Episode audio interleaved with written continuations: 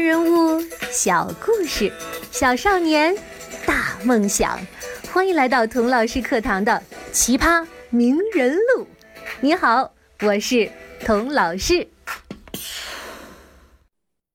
上集说到，苏轼因为看不惯王安石变法，自己申请放外任，就是到地方上去做官，离开京城这个是非之地。说到这儿啊。我可真是为苏轼捏了把汗，他这个大嘴巴，总是抨击新法，批评王安石，写起奏折来那是引经据典，雄辩滔滔的，一写就是一万字。神宗看起奏折来像看短篇小说一样。但是老实说，苏轼做官到今天做的那都是书面文章，还没有实实在在的。管理过一个大城市呢，他到底有没有治国的真才实干呢？会不会是光说不练的假把式啊？会不会也像哎那个李白、杜甫一样，只会喝酒吟诗，在政治上却是个白痴呢？我们来看看苏轼都到了什么地方，做了什么官，干了些什么事儿吧。神宗先把他安排到山清水秀的杭州当副市长，然后呢，按照宋朝官制，每三年一调任的规定，又先后把他调到山东的密州、江苏的徐州和浙江的湖州担任知州，也就是市长。前后算起来呢，有八年时间。苏轼先到杭州，发现那里。真是山美水美，风景好，但是啊，杭州城里的水却是苦的。好水呢，在城外很远的地方，只有少数人有钱才能派人派车去那里把好水拉回来喝。大部分杭州居民这么多年喝的都是苦水。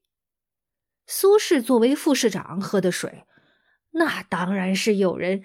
专门送来的甜水喽，但是他不但要自己喝甜水，也要让大家都能喝上甜水。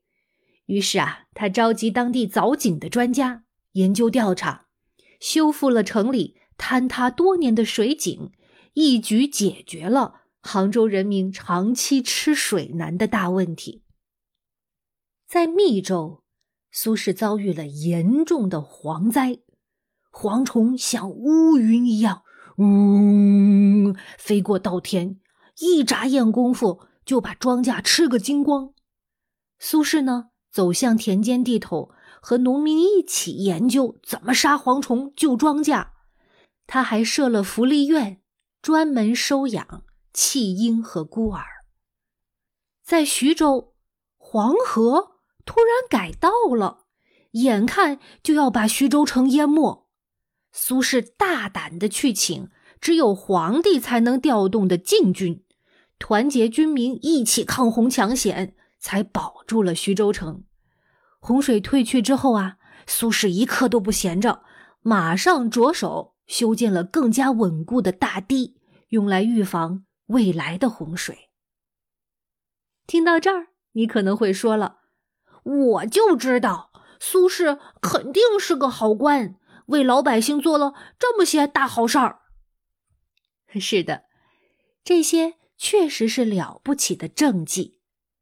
不过呀，凡是当官的，都必须做几件拿得出手的大事儿来，否则年底工作总结写些什么呀？你还想不想升官了？但是啊，就像在学校评价一个学生。是不是好学生一样？如果啊，他期末考试拿了一百分他就是好学生了吗？有的同学说：“是啊，在我们学校啊，就这么评的呀。呃，什么都不管，就看考试成绩。期末考能拿一百分那当然就是好学生了。”我觉得呀，这样的评判标准不太公平。在童老师的班上啊。如果一个学生，哎，我就叫他小红吧，平时呢从来不爱学习啊，上课偷偷掏出手机打游戏。他就算期末考试真的拿了一百分在我眼里啊，都不算是个好学生。嗯，可是呢，如果小红一贯勤奋好学，上课积极思考，下课认真完成作业，这样的学生不是为了老师爸妈而读书，而是为了学习的乐趣而读书。这样的话，即使他期末大考，哎呦，因为紧张拉肚子，哎，没考好，我也会给他的综合分打高分的，因为我觉得这样才是真正的好学生。同样的道理。看苏轼是不是好官，不能单看他做了什么可以用来为自己歌功颂德的大事儿，还要看看他有没有坚持做不起眼儿的小事儿，而这些小事儿呢，能够实实在在的改善人民的生活。苏轼有没有做呢？哎，我给你说两件事儿，你来评判评判。苏轼在当太守的时候啊，经常听到军队里出了逃兵，这些逃兵呢，往往沦落成江洋大盗。一般的太守知道了以后啊，摇摇头，骂一句：“这些刁民！”哎，就过去了。可苏轼呢，偏要问个为什么？哎，为什么这些士兵？不好好当兵，要冒着生命危险去当逃兵做强盗呢？不问不知道。苏轼一调查，发现呐，不是因为军队里混进了坏分子，而是因为一条荒唐的法令。这条法令规定啊，低级的士兵因公出差，车马费、住宿费。都要自己出，连盒饭钱都没有。这些士兵本来兜里就没几个钱，出趟公差，越走越穷，越想越气。哎，我这可是为公家干活，一个子儿得不到，还还要倒贴，这算哪门子事儿啊？走着走着呀，干脆走上梁山，落草为寇了。苏轼决定改革，改革这条法令，不分级别，只要是出公差都发路费。